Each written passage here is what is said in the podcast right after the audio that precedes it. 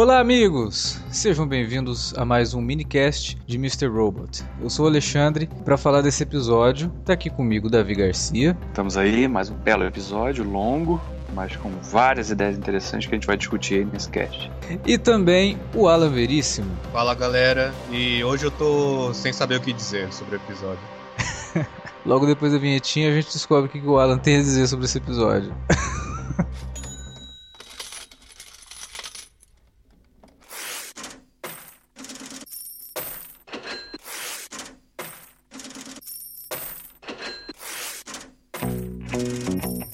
Vou interromper rapidamente o podcast para dizer que se você gosta do conteúdo do Cine Alerta, você pode nos ajudar a fazer mais e melhor. Entre agora mesmo em www.patreon.com barra Cinealerta e seja um dos nossos colaboradores. Você pode receber os podcasts antes de todo mundo, participar de sorteios e até de hangouts mensais com a nossa equipe. Entre, se informe, confira o que queremos trazer para você no futuro e nos ajude. www.patreon.com barra Cinealerta. Pronto, não falei que era rápido? Pode curtir o podcast agora.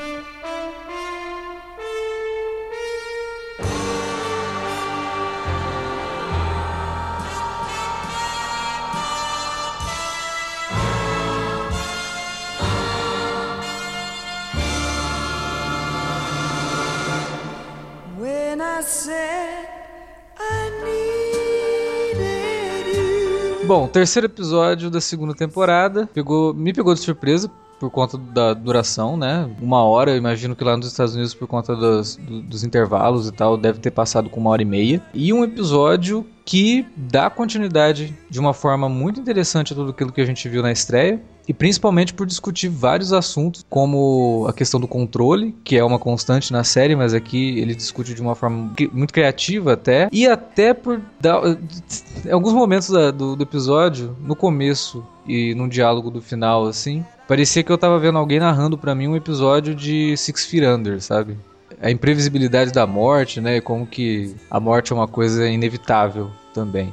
Cara, assistindo esse episódio, assim, eu falei, cara, tem, tem pessoas que não podem assistir essa série. Porque qualquer pessoa que tenha algum problema, assim, de socialização e qualquer, tipo, qualquer tipo de coisa nesse sentido, pode se sentir muito, não diria levado pela série, mas influenciado pela série. E não seria uma influência tão boa, assim. Porque, cara, essa série é muito pesada. Tem, tem algumas coisas que, que me surpreendem dela tá numa emissora, não é uma, um HBO, né, não é uma Stars e alguma coisa do tipo, né, USA, que não, até o ano passado nem tinha tanta tradição assim com dramas, né, Uhum. e, e de repente trazer temas assim tão complexos e tão...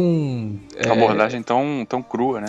é tão crua e de coisas assim é, palpáveis, sabe? Essa série é ela, ela é assustadora em vários sentidos, assim, porque ela, ela fala de coisas que fazem parte da nossa vida e que se você parar pra pensar, é, é perigoso você parar pra pensar, né? Porque sinceramente você pode acabar maluco e ela faz coisas que a gente não espera numa série de TV, né? E a forma como ela discute a questão do controle, né? Colocando a religião ali no, no- no centro da atenção, me assustou, cara, porque a gente tá lidando com uma sociedade cada vez mais assustadoramente conservadora, né? Uhum. De repente uma série de TV aborda um negócio nesse sentido, principalmente na sociedade norte-americana, que é né, naturalmente conservadora. E esse episódio realmente, se ele não fosse bom por todos os outros aspectos, ele já teria me pego pela forma como ele aborda os assuntos, assim, pela coragem que ele tem no texto de falar sobre tudo isso. Eu tenho a sensação de que o, o teve muita liberdade na segunda temporada, né? Sim, Na é, primeira bom, ele parece tá escrevendo e dirigindo todos os episódios, né? Eu acho que isso já garante É, bastante essa, essa questão da liberdade. O Aceita de parabéns por confiar no criador da série, assim, né? Pois é, eu acho que a primeira temporada foi um grande laboratório, né? Pra, acho que pros dois lados, porque o Ismael não era um cara que tinha um nome ainda estabelecido, nem ninguém. Eu nunca tinha ouvido falar nele antes. É, e, e o próprio USA não tinha essa tradição de apostar em séries desse tipo, com esse tipo de temática, né? Uhum. Bem adulta, né? Bem, é, até certo ponto, anarquista também na linguagem, né? Porque ela ela foge de qualquer padrão, né, que a gente está acostumado a ver na TV. Então essa segunda temporada realmente está vindo, tá, tá- ela tá apostando em fichas novas, fazendo coisas diferentes, né? Um episódio episódio mais longo, um episódio que não tem medo de, de, de fazer uma abordagem bem é, pesada, né? Como eu falei antes, de discutindo uma ideia do, do, do, do que é ter controle, né?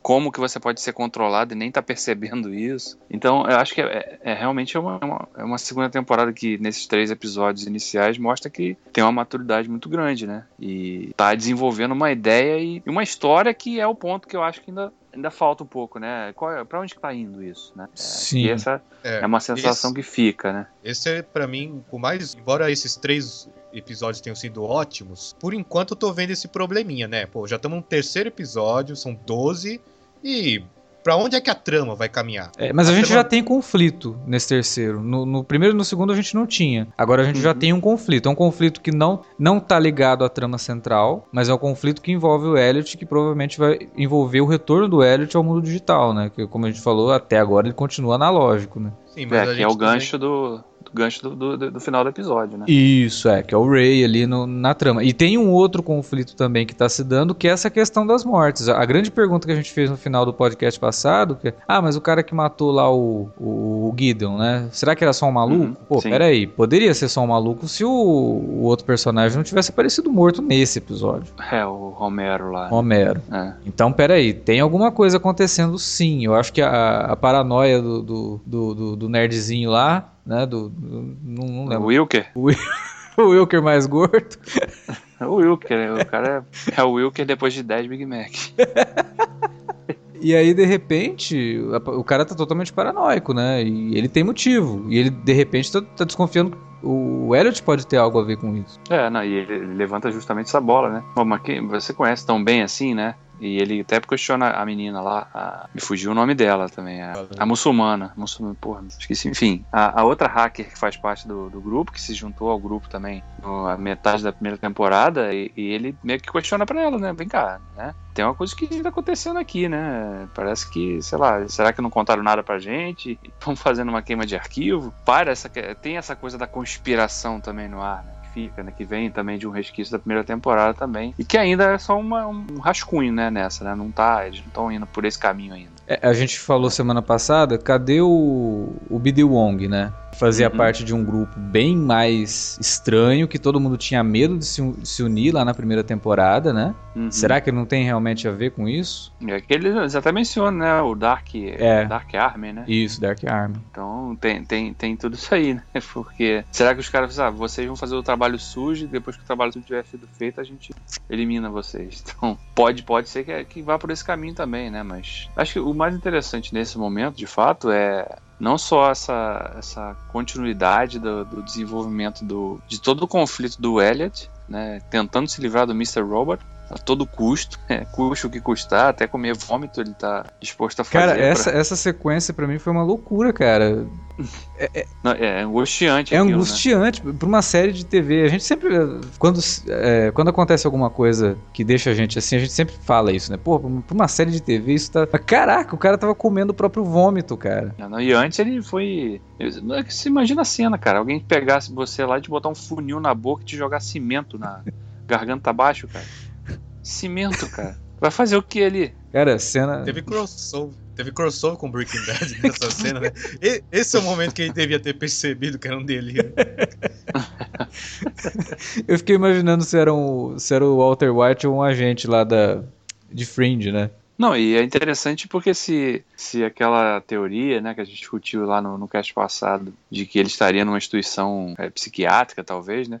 Ia ser interessante, porque seria um delírio dentro do delírio, né? Um inception de, de distorção de realidade. O cara acha que está num lugar, mas ele está em outro, e ao mesmo tempo que ele, que ele acha isso, ele está sofrendo com uma com, uma viagem psicodélica que ele tem ali no momento. E ele tomando Aderal, ele né, tomou, né? Tipo... É, virou a cartela inteira. Né? A primeira cena eu achei engraçadíssimo, né? A situação, assim, dele pegar e manda um, dois, três, quatro, cinco. É.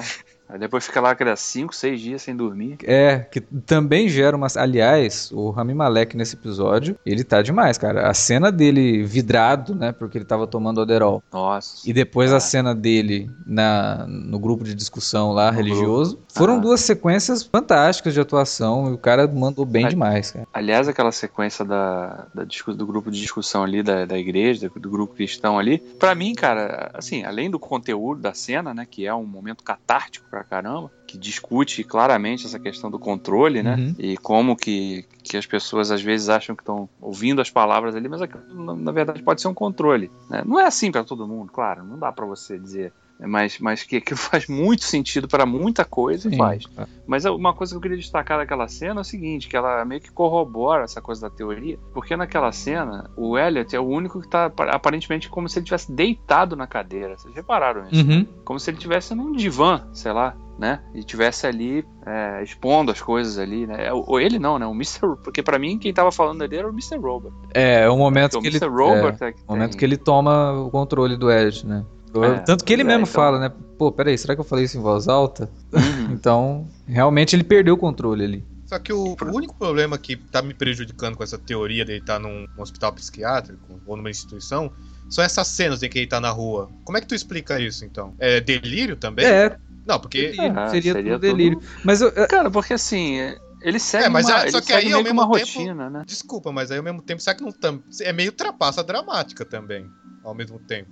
É, depende, né? Eu acho que tudo vai depender de como que se amarra isso e como que se, se, se traz um, um quê de plausibilidade para aquilo ali, porque é, se, se o cara teve a distorção de personalidade, por que não ele poder ter a distorção de realidade, né? Enxergar o que Sim. tá em volta dele de uma forma totalmente deturpada, né? Do que é de fato. É, porque, olha só, Então, o, que eu- eu, o que eu acho, sim, é que, como da mesma forma que ele via o Mr. Robot, né, mesmo sendo uma, uma extensão da, da personalidade dele, ele tá, se ele estivesse numa instituição psiquiátrica, ele estaria enxergando tudo como se fosse um, lugar mesmo, ele, né, como se ele não tivesse realmente a, a noção de que ele está internado. E até agora, n- a série não deixou nenhum furo pro caso dele não estar ali, a não ser o comentário que o nerd lá fala, né? Pô, mas pode ser o teu irmão. E aí a, a Darlene fala, não, não é ele. Quando ela fala, não, não é ele, fala, opa, peraí, como assim não é ele? Como é que ela pode ter tanta certeza? Ele tá Uhum. preso, então? Só que aí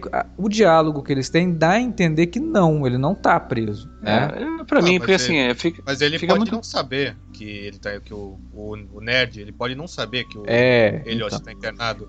Ele pode achar apenas que talvez todo mundo esteja achando nesse momento, porque não ficou claro. Porque a gente, por exemplo, não vimos a Angela mencionar o Elliot em nenhum momento desses três episódios. Mas por enquanto ele pode ter desaparecido e ninguém sabe. O pessoal pode estar achando que ele simplesmente fugiu por conta de tudo que aconteceu, né? É, é o que eu tô Sim, dizendo. é. Até agora não teve nada na série que, que pudesse dizer assim: não, olha, puta, tem um puta furo. Não teria como isso acontecer se ele tivesse internado. Até agora nada. Por- Inclusive a questão do Ray. Porque o Ray pode continuar sendo um cara, né? Se ele se fosse, né, nesse cenário. Poderia ser ainda o cara é, que é um segurança, por exemplo, de uma prisão ou do- de uma instituição psiquiátrica, que tá envolvido em alguma coisa lá fora e que quer usar o, o conhecimento do Elliot pra ajudá-lo.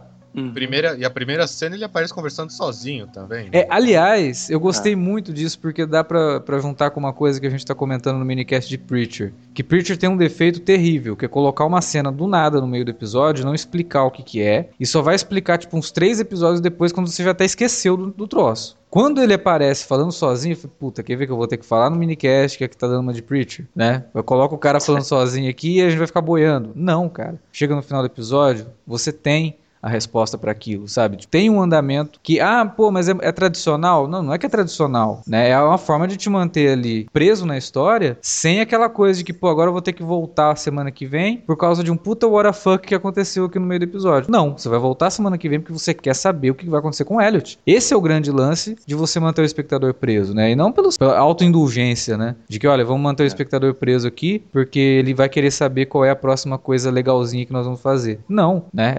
As coisas vão acontecendo de uma forma muito natural, né? Essa maluquice, que é, Mr. Robot é uma série maluca, cara. Tem coisas que acontecem na série que você, nossa, que que é isso, né? Que, que, que, que É coisa ou- é fora do padrão, né? ousado, né?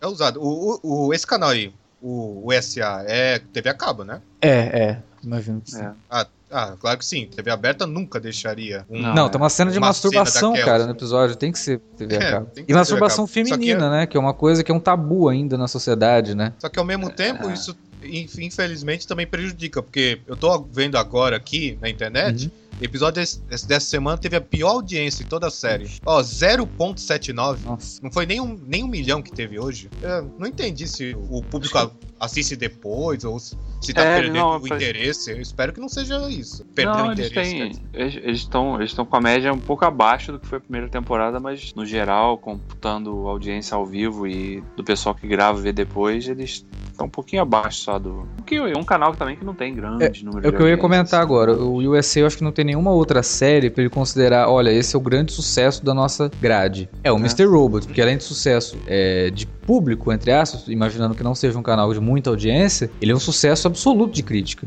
É. Inclusive agora É, tá nas premiações. Então, assim, mesmo que a série não vá tão bem, eu, eu acho que, que o USA não vai se livrar de Mr. Robot. Eu acho que a terceira temporada vem. Caso o Sam Mail tenha, né, planos pra uma terceira, eu imagino que tenha.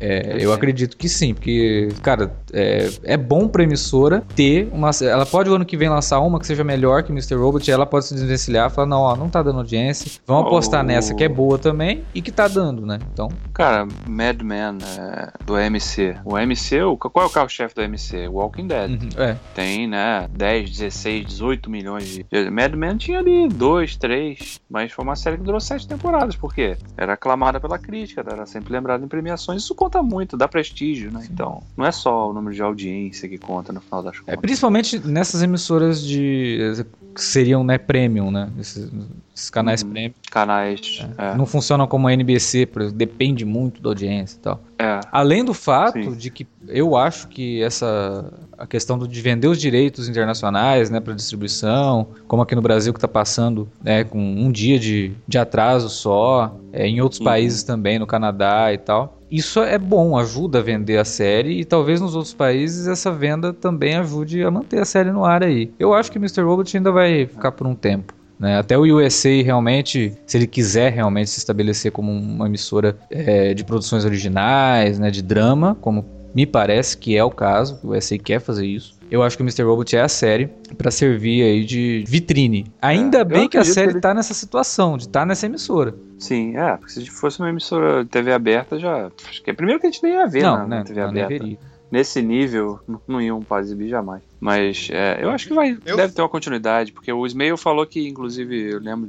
Antes da, da, da temporada estrear, ele, ele falando que se, se tivesse a chance de fazer uma terceira, ele ia ter, ele ia levar mais tempo, porque ele ia dar uma, uma folga maior, porque de fato foi cons, é, consumiu demais o fato dele ter escrito todos os episódios, dirigido todos, né? Imagina. Uhum. né? É como se o cara tivesse feito, sei lá, quatro filmes em sequência Sim. Né? Então é pesado. Então eu imagino que ele vai, vai pedir até um tempo maior, Melhor intervalo assim. maior pra fazer. Vai acontecer Claro. o mesmo com Fargo, né? Melhor ainda também. Sim, É. exatamente. É bom, é bom isso. Agora, é uma série também que demanda uma certa grana, porque ela é rodada em Nova York, né? É, tem muito. Tem, tem, não, é, acho que é Nova York, tem muito externo ali, sim. É, eu acredito que ela seja rodada em Nova York. Teve um, o- aquele lugar ali onde a mãe do, do Romero mora, que eu já vi aquele, aquele lugar ali em Gotham, né? Em outras séries que são rodadas em Nova York, então eu imagino que seja rodada em Nova York.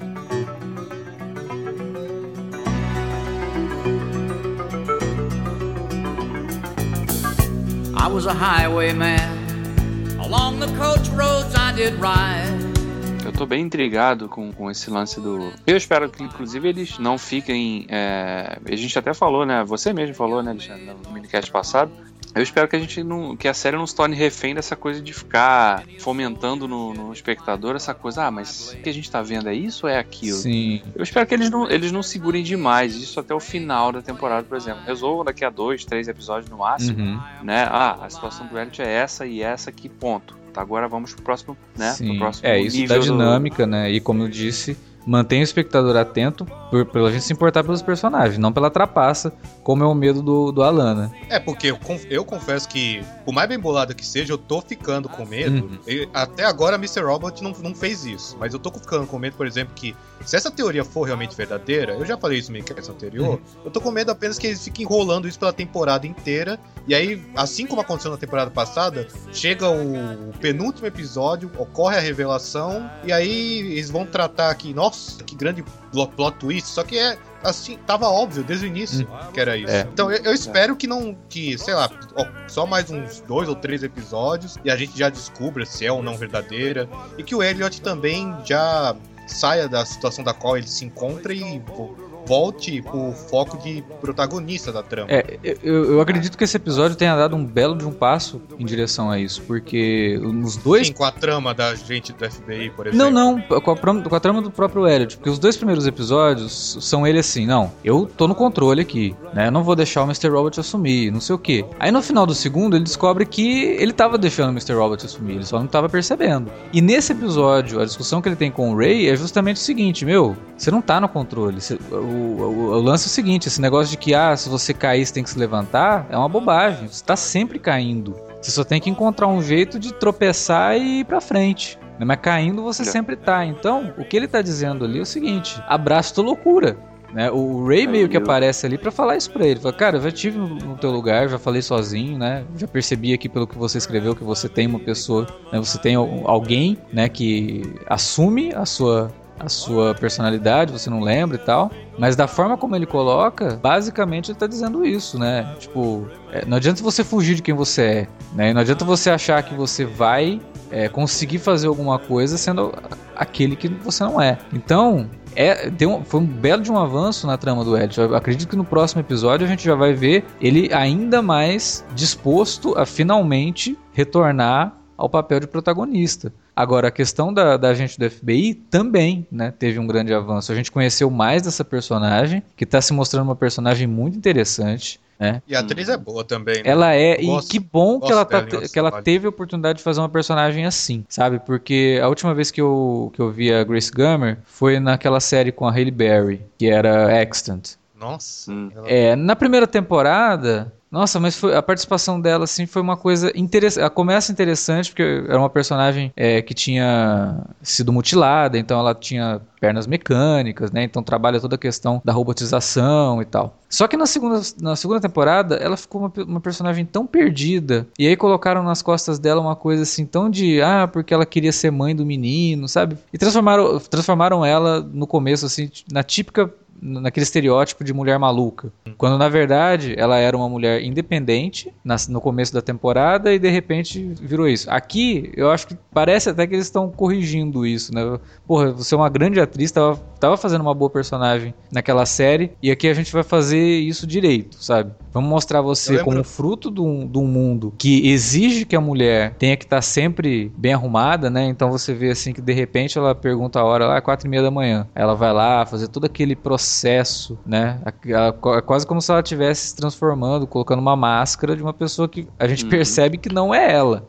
É exato, é isso que eu queria falar, porque quando ela tá sozinha, você percebe que ela é muito solitária, Isso. né? Ela tá ali realmente. A única companhia dela é a voz do assistente virtual ali, da, tipo Siri. É. né? Então, ela faz e, perguntas malucas. É, hein? quando é que o mundo vai acabar? e a resposta é ainda mais, mais terrível.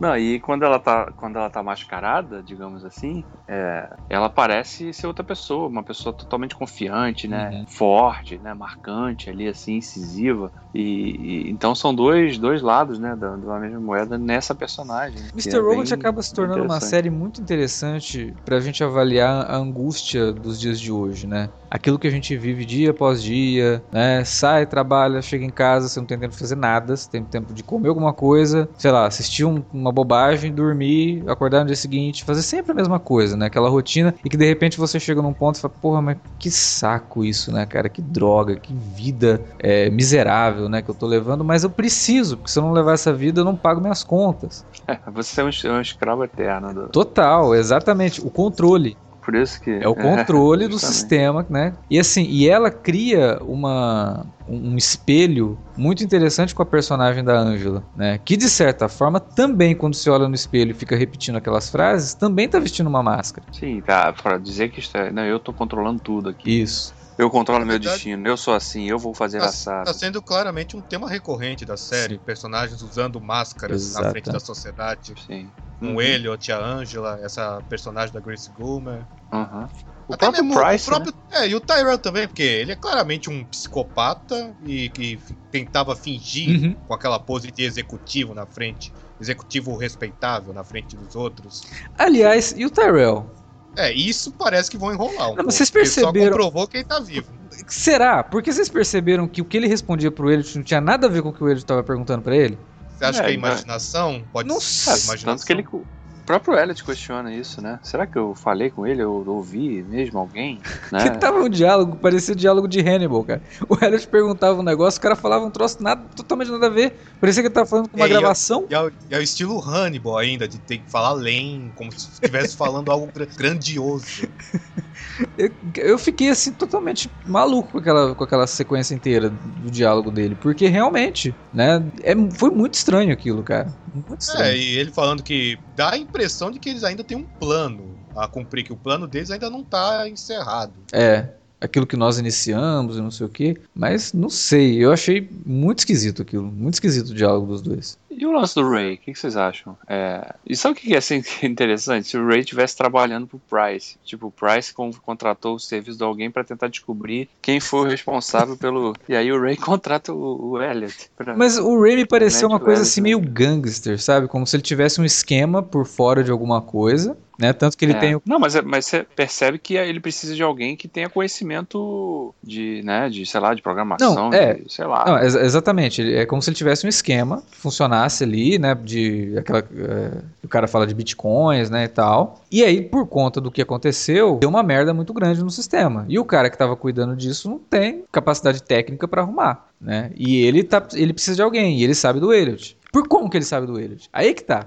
É. Se ele fosse, como a gente tá teorizando aqui desde o começo, um guarda da, da instituição onde o Elliot está internado, ficaria muito plausível ele saber que o Elliot tá internado aí porque o cara é um hacker. E ele mencionou o diário do Elliot, não é? É, ele, ele Como- pega, como ele, ocorreu a ele menção? pega. Ele pega lá Pega no lixo, né? Pega. Ele fala lá que Ah, o tá. capelão. Porque quando ele pega o diário, ele fala: Peraí, caramba, como é que o cara tem acesso ao diário se ele jogou o diário Não, no lixo? e- então, isso, isso que eu pensei. Como é que ele pode saber disso? Não, aí ele, então? ele, ele Porque- fala: Não, o capelão lá era meu amigo e não sei o quê, mas. É, Mas, cara, É, como assim? mas- Tipo, o capelão ligou pra ele e falou: "Ô, o cara que você tá Capelão. vigiando jogou aqui o, o diário dele no lixo, tá querendo? Como assim, cara?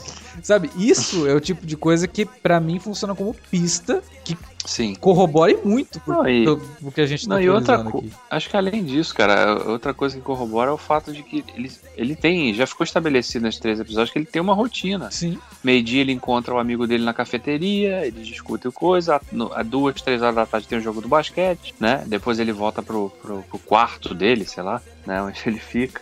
Então ele tem uma rotina diária, né? Ele não, ninguém vive dessa forma, se fazendo a mesma coisa no mesmo horário todo dia, né? Dessa forma, assim, né? Um cara que não tá trabalhando, eu digo, né? Que é o caso dele. Então, é, de de fato, parece apontar pra isso. Pode ser, pode ser que não seja também. Sim, né? pode ser um- uma grande trapaça, mas uma, uma trapaça boa do diretor que tá fazendo isso pra gente pe- pensar isso, né? E aí, de repente, lá na Sim. frente dá uma puta de uma virada e fala, nossa, não era isso que eu tava esperando, né? É, Perguntaram exatamente. pro elenco na Comic Con hoje sobre essa teoria. Eu vi, eu vi isso. Eu vi Eles- até que você postou o vídeo no, no, no Twitter. Eles, eles meio que não confirmaram nem É, negaram. eles riram, né?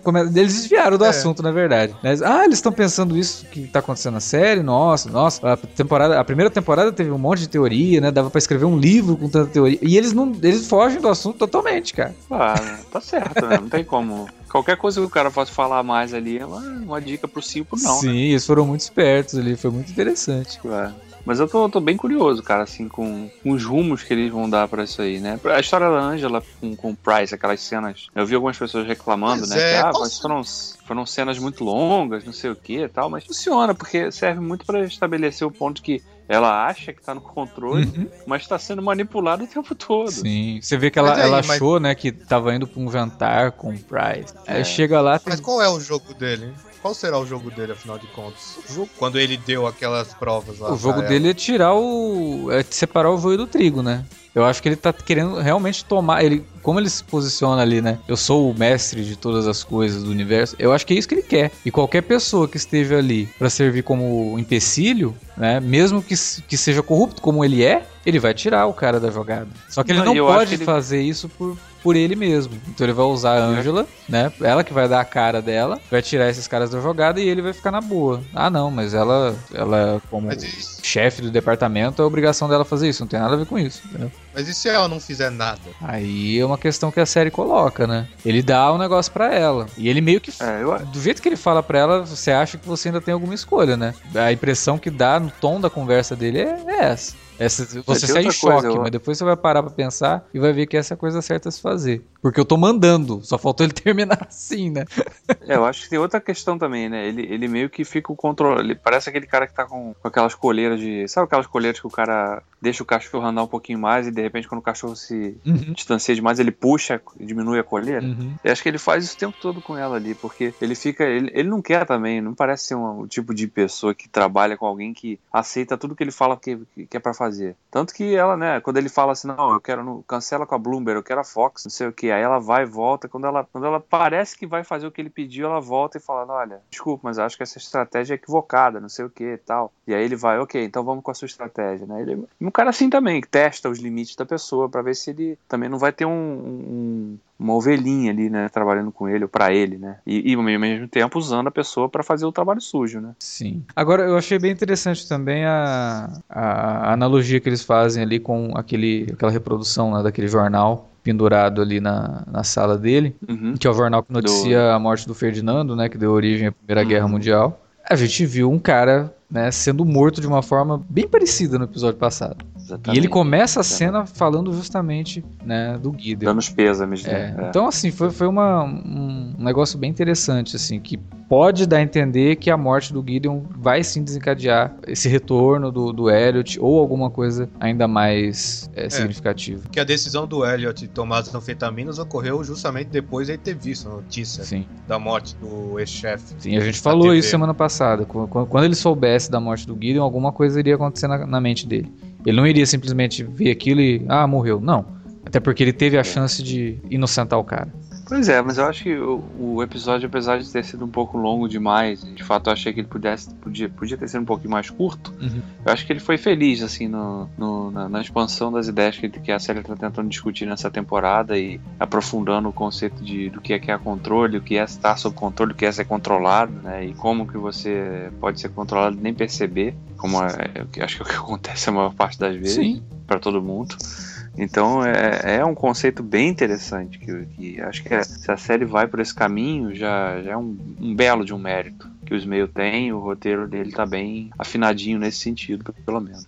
Ah, sabe aquele flashback do início? Uhum. Eu achei interessante quando o nerd, porque eu, eu falo nerd porque eu não, eu não Eu, lembro. eu também não lembro o cara. nome dele. É, ele fala pro Romero O que. Ah, Eu- então, ele fala pro Romero que do Elliot, aí ele fala, você não vai gostar dele. E aí, eu- o que eu achei interessante é que, as- até agora, até onde eu lembro, a série nunca mostrou os momentos em que o Elliot age como Mr. Robot, só que como com o Rami Malek interpretando. É, não. a gente só vê quando tem é o Christian Slate, né? Isso. Ah, seria interessante. Eu não acho que vai ocorrer, mas seria interessante se em algum momento, algum flashback ou cena do futuro mostrando como, como era quando o, o Elliot interagindo como o Mr. Robot lá pros colegas hackers dele, ou com o Tyrell. E aí, e nesse episódio, a gente já viu agindo como o Mr. Robot, só que, só que nós vimos ele como o Rami Malek, Da igreja lá. Da cena da igreja. É. fim da cena da igreja. É, provavelmente. Como o Alexandre falou, é bom ver uma série que seja tão ousada e que não tenha medo de fazer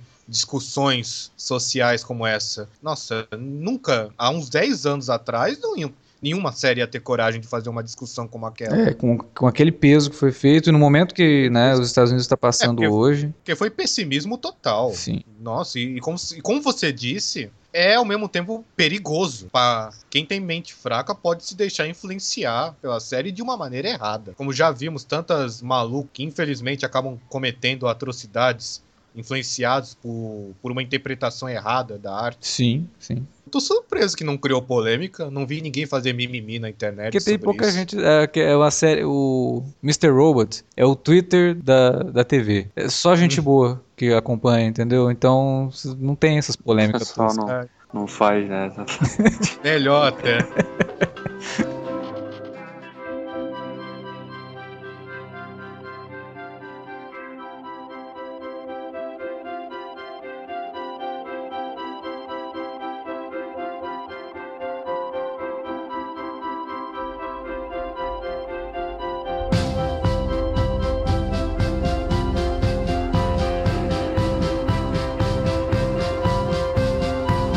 Muito bem, meus amigos, era isso que tínhamos para falar sobre esse terceiro episódio da segunda temporada de Mr. Robot. Mas essa discussão continua na área de comentários do site. Por favor, continuem comentando. A gente teve alguns comentários bem interessantes no último podcast, né? Algumas teorias e algumas discordâncias, né, com essa teoria. É, recomendo que vocês leiam lá os comentários, estão tão bem legais e que vocês também comentem para enriquecer mais ainda a experiência de assistir Mr. Robots, que é uma série que deixa tão aberta né, para discussão. É, se você não quiser comentar, não tem problema, você ainda pode se comunicar com a gente pelo e-mail, pelo alertavermelho.cinealerta.com.br e também nas redes sociais, no arroba Cinealerta no Twitter ou no facebook.com barra Cinealerta. Também estamos lá no YouTube, youtube.com barra TV.